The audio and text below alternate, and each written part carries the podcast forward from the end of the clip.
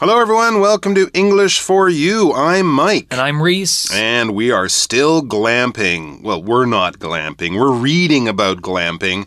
I don't think the, uh, the I don't think the magazine's going to pay us to go glamping, are they? They might do maybe for think? our for our you know annual uh, company get together. Oh no, I thought they should send us like yesterday for research. Oh, that sounds so we fun. can get a free glamping trip out of our wonderful article. Because so far, what we've learned about glamping makes me, someone who hates the idea of camping, kind of go, hmm, maybe I think I'll try it. You know, the idea of sleeping in a tent and having bugs and no air conditioner and having to go to the bathroom in a river. I don't know where you go to the bathroom in the woods, but all of that doesn't really appeal to me. But glamping is a little bit more. Um, high class, I guess you could say. It's glamorous camping.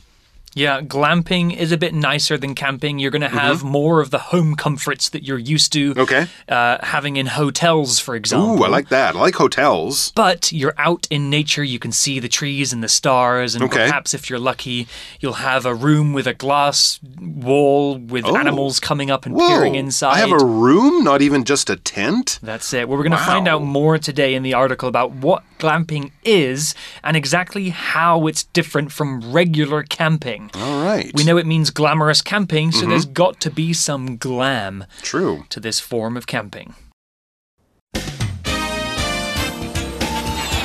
Reading.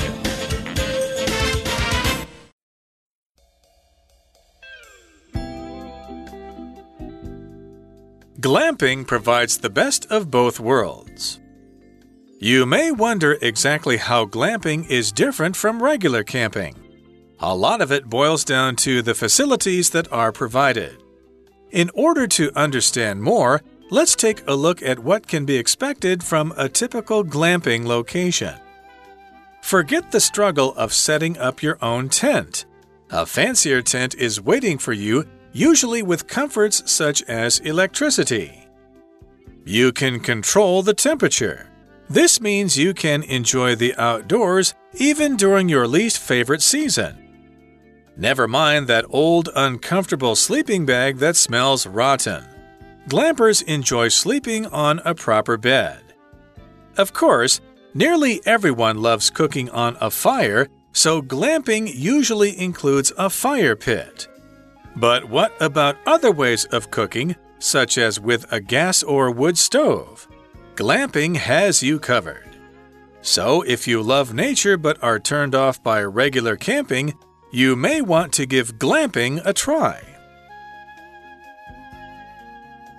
Okay, so yes, we've talked about glamping, we've talked about camping. Most of you already know what camping is. If you haven't done it, I'm sure you're familiar with it. But glamping, we know it's glamorous, we know it's high class, it's a little fancier, but what exactly does it mean? If we went glamping next weekend, what are the things we would expect to see and experience, and how are those different from camping? So let's find out about that stuff. Well, that's exactly what the first part of day two says in the article. It says, You may wonder exactly how glamping is different from regular camping. Mm-hmm. Well, yes, we do wonder that, but before we look at those differences, let's find out about the word regular. Regular is a is a is a is an adjective that means not special, the normal way or the way that is expected. When we talk about regular camping, we mean the kind of camping you think of when you think of camping. Tents, tiny chairs, sleeping on the ground. So if glamping is different from regular camping, that means it's not the same. We can describe many other things as regular. For example, you could have a regular day at school. That means it was a normal day and nothing special happened. Or I could say, my dad is just a regular guy. He doesn't have an amazing job or lots of money, but he's an excellent father. Okay. Here's an example sentence with regular. Classes will return to their regular schedule after the Lunar New Year break. Okay, normal, common, what you expect. Nothing strange or weird or unusual here. Yeah, not good or bad, just the way we expect. It's all very regular. All right, so yes, that's a regular camping trip. You got your tent, your little chair, your sleeping bag on the ground, you're cooking over a fire, that kind of stuff. The what stuff about you hate? The stuff that I didn't really enjoy. Well, we didn't get the food, we couldn't light a fire, uh, we were sleeping in a river, not on the ground. So, yeah, it was a little bit of a different experience. experience for me. Uh, so let's find out about glamping. What would a normal or regular glamping trip be like, and how would that be different from camping?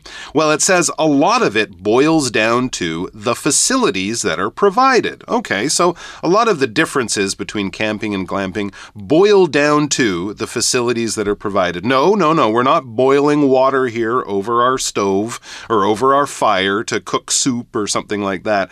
When we use this expression, it it boils down to. We're basically saying when you get to the most important parts, when you get to the most essential parts, this is what we're talking about. If you're if you're cooking and you want to get the flavor in your food stronger, you boil down the water a little bit, right? You get rid of the water and the food, the flavor in that sauce or that soup gets more concentrated. That's the important stuff. That's the stuff that you really want.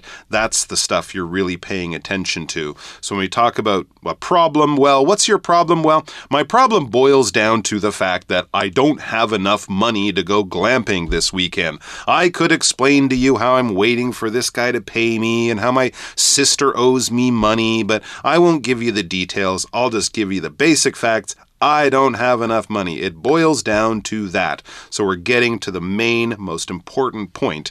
And the most important point of the differences between glamping and camping the facilities. What are facilities? Well, the things around you, the things that you can use. If you go to a normal campsite these days, they probably won't have many facilities. They might have a place for bathrooms, uh, they might have some water, they might have some special areas for cooking, but that's about it. That's about everything that they will give you. You have to bring the tent, the sleeping bag, the food, everything you cook with, all of that stuff. That's not part of it. So the facilities would be the things there for the the guests or the tourists or others to enjoy. And actually, sometimes we can use the facilities to be a synonym for bathroom specifically. Oh, yeah, sure. I can say, hey, Mike, do you know where the facilities are? Mm -hmm. I'm actually asking, where's the bathroom? Yeah. Even point. though bathroom is just one kind of facility. True. And other hotels will advertise they have a gym, a swimming pool, a coffee shop, a 24 hour restaurant. These also would be facilities, things that are there for people to use and enjoy. Exactly. Well, back to the article. It says In order to understand more, let's take a look at what can be expected from a typical glamping location. Okay, so finally, we're getting to learn about what exactly makes glamping glamping. One more thing before that, though, is the phrase in order to. In order to basically just means so that. For example, you must open the bottle in order to drink the water, so that you can drink the water. Or, uh, if this is the result you are looking for. In order to go to the concert, you need to buy tickets early. If you want to go to the concert, you need to buy tickets early. Yes, you definitely do. Yeah, if otherwise you'll miss out. So let's talk about glamping. There we are. We've arranged our glamping vacation. We've driven out to the countryside somewhere. What are we going to see and do, and how will it be different? Well, the article continues and says, "Forget the struggle of setting up your own tent. Yay! A fancier tent is waiting for you, usually with comforts such as electricity." Wow, okay, so that's a big difference from camping.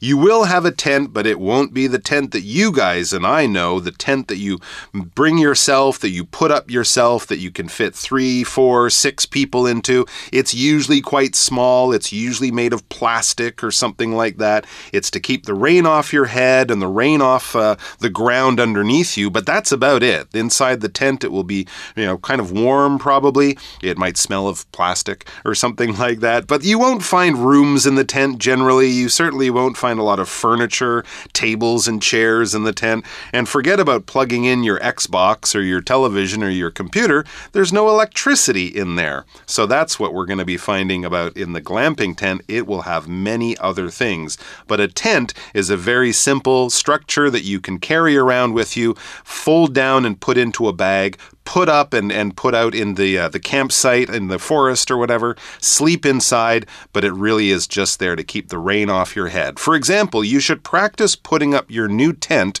before you go on a camping trip. That's very good advice because if you're stuck out in the woods and you don't know how to put up your tent, Right. you'll be sleeping with the bugs. Especially if it's nighttime or something like that. Yeah. it's pretty cold too. Right. Those tents can be kind of like puzzles to put up. They can.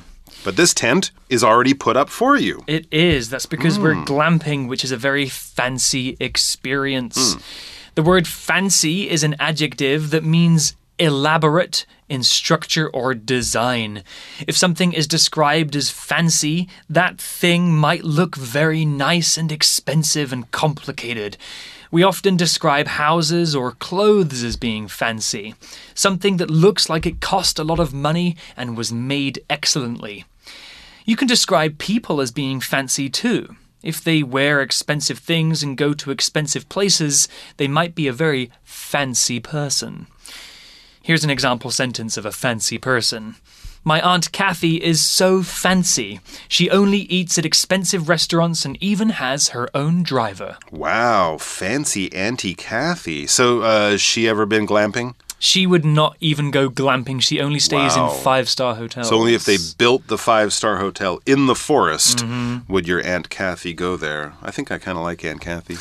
All right, let's get back to our article. We also talked about comforts there. Yeah, in the glamping tent, this fancy glamping tent, you will have comforts such as electricity. Well, electricity is something that we use and it brings a lot of convenience and ease to our life, right? We can plug our machines in, we use it for lights, we use it to recharge our phones, all sorts of things like that. So, having electricity at home is a wonderful thing, and you realize how wonderful it is when you lose it, when there's a power failure or something like that. So, that's why we call, kind of call it a comfort. A comfort is something in your life that you've become used to, eh, but you only notice how wonderful and good it is when it's taken away from you. When you travel, it's wonderful. It's great going to new places, new countries, staying in new cities and stuff like that. But after a few days away, you might miss the comforts of home, being in your own place, having your favorite chair, your comfortable bed, all of the food and your favorite snacks in the kitchen. All of those kinds of things are comforts. We often talk about the comforts of home comfortable sofas, safe place to stay, clean apartment, clean home, all of that stuff. Those could be considered comforts or things that make our lives more comfortable. Now, if you're out in the woods, things might not be as comfortable as they are at home, but having electricity there so you have lights at night and stuff like that, that would definitely be a comfort, something that would make your life easier. All right, next we go on to the article, and oh, we have an example sentence I should mention for this word uh, comfort. For astronauts on the International Space Station, life doesn't come with many comforts. Well, yeah, it's kind of like camping. Going to space is exciting and interesting and all that, but it's not comfortable. Yeah, I know that pooping in space can be quite Oh problematic. gosh, peeing, sleeping, every even your food tastes weird. Yeah, floating around as well. Yeah. Well, in the article now, we can understand some of the reasons why glamping is more comfortable. hmm I have electricity, so I'm already a little bit happier. What else? We we can also it says you can control the temperature. No. this means you can enjoy the outdoors even during your least favorite season. You mean in summer they have air conditioning? Exactly. And in Wow. the winter they probably have heating. That's cool. You won't find that in a regular old tent. All right, well, that is definitely fancier than normal camping. I think this glamping thing really deserves that name.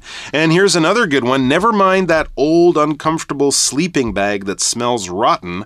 Glampers enjoy sleeping on a proper bed. So they'll actually carry a bed all the way out there and put it in the forest for you. You can sleep on a comfortable hotel style bed, and that's why it says, never mind. You can forget about, don't worry about sleeping in that old, uncomfortable sleeping bag that smells rotten.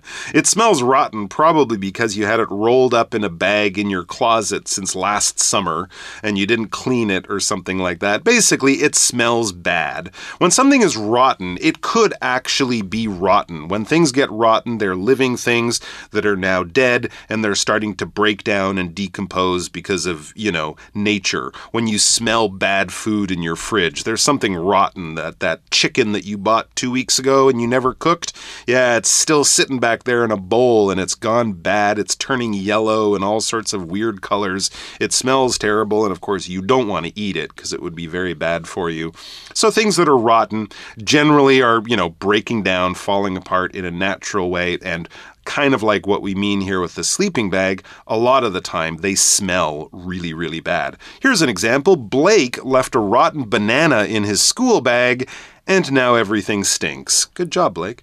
I like the word rotten. Yeah? My grandfather used to use this word way too much. Really? You know, rotten can also mean just like bad. Okay. So you could describe a child as being a oh, rotten, rotten child. child. I like that. So it's a, it's just a, a very badly behaved little boy, and my grandfather would always refer hmm. to my brothers and sisters. Oh, Definitely really? not me. No, no, no. You're you're an angel. I was a good child. Yes. Those rotten ah, children, he would Your say. rotten siblings. Reese, why are you so perfect? I was just such a good kid.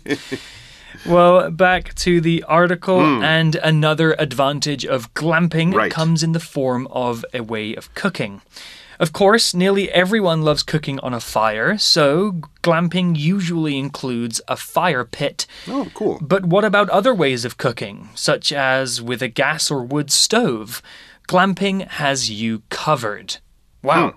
So not only can you cook over an open fire, but you can probably even cook using an oven or a stove like you might have in your kitchen at home. Wow. So the options for making food are numerous. Well, the article said that you probably will have a fire pit. A fire pit is a hole in the ground where you can make a fire. You can buy special fire pits that are above the ground too. It's like a big metal bowl that you fill with wood to burn. And I'm assuming if you're going camping, they're probably going to have a nicer fire pit than hmm. just a hole in the ground. The pit is important because it stops the fire from spreading to other places. It's very important when you're camping or glamping because trees can catch fire because they're made of wood. So, what is a pit? Well, it's just a hole in the ground. We can also use the word pit to talk about a smaller hole or depression in something. A pit usually slopes slowly down and then slowly back up. It's not like a deep hole that suddenly drops. Hmm, it's more of kind of a bowl shape or something like that. Exactly. Yeah. For an example sentence, I could say that my dog buries all of his toys in a pit in the backyard. We also saw the phrase, have you covered. To be covered means that everything has been arranged and taken care of. So the article said, glamping has you covered. It's explaining that you don't need to worry about anything, like not having stuff to cook with, because glamping is an experience that already has those things.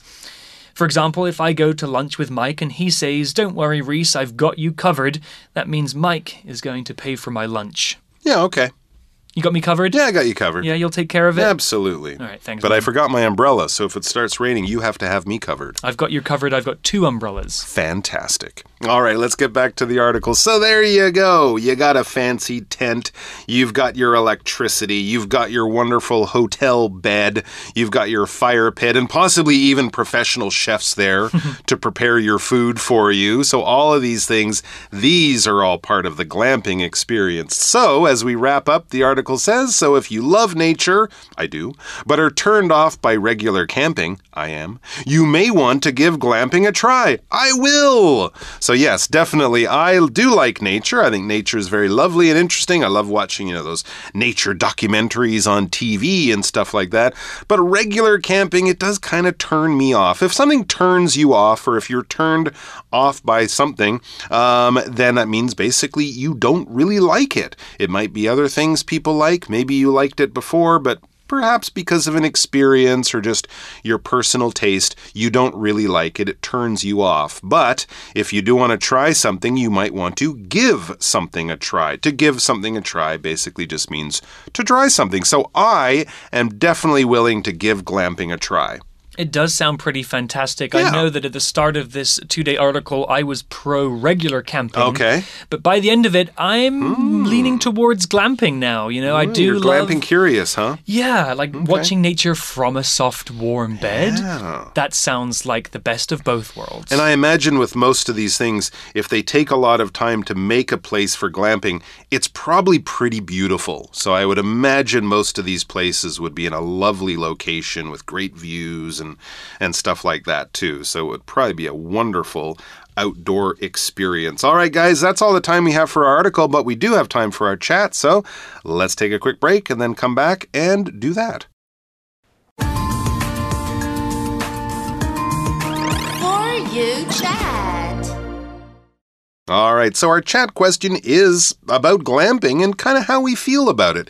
Have you ever tried glamping, or would you like to try it? And then explain your answer. I have never been glamping. I've had the opportunity to go a few times. I think Taiwan has a few glamping Oh, really? spots. Nice. The thing that turns me off glamping is that it can be quite expensive. Mm-hmm. It can, yes. Sometimes even more expensive than a hotel. Well, they had to bring that whole bed out to the top of the mountain. I guess so, but it still doesn't have all the facilities of a hotel, like a swimming pool That's or true. a gym. And mosquitoes probably will come in your fancy tent, anyways. Exactly. I would like to try, and I do follow some Instagram accounts that Mm-hmm. show uh, pictures of, of famous glamping spots around Oh, okay. the world. There's one particular spot, which I think is in Scandinavia somewhere, where you're staying in a building that's got four walls of glass. You can look out, but people cannot look in. Oh, weird. So as it turns to night, you can watch the northern lights, the aurora borealis, Mm-hmm. as it shines in the sky above you, and you're laying Mm. in bed and it's warm.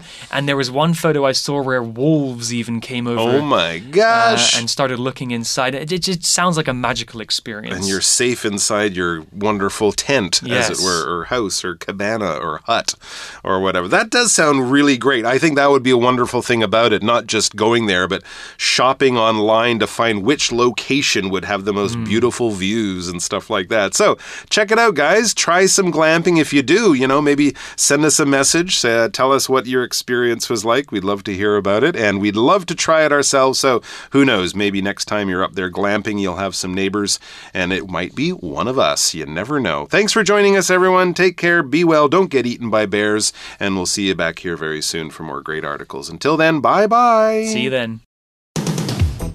Vocabulary Review Regular. This is just regular black coffee, but if you like, you can add milk and sugar to it. Tent. Johnny loves camping, but he hates putting up his tent. The wind always seems to blow it away. Fancy. Dave's car looks very fancy. I'm sure it's very expensive. Comforts. Mary's hotel has many comforts, such as a big bed, a nice couch, and a huge TV. Rotten. I know where that bad smell is coming from. It's those rotten vegetables. Pit. I don't want to climb into that pit. I don't know what's down there. 智慧小补帖。 Facility.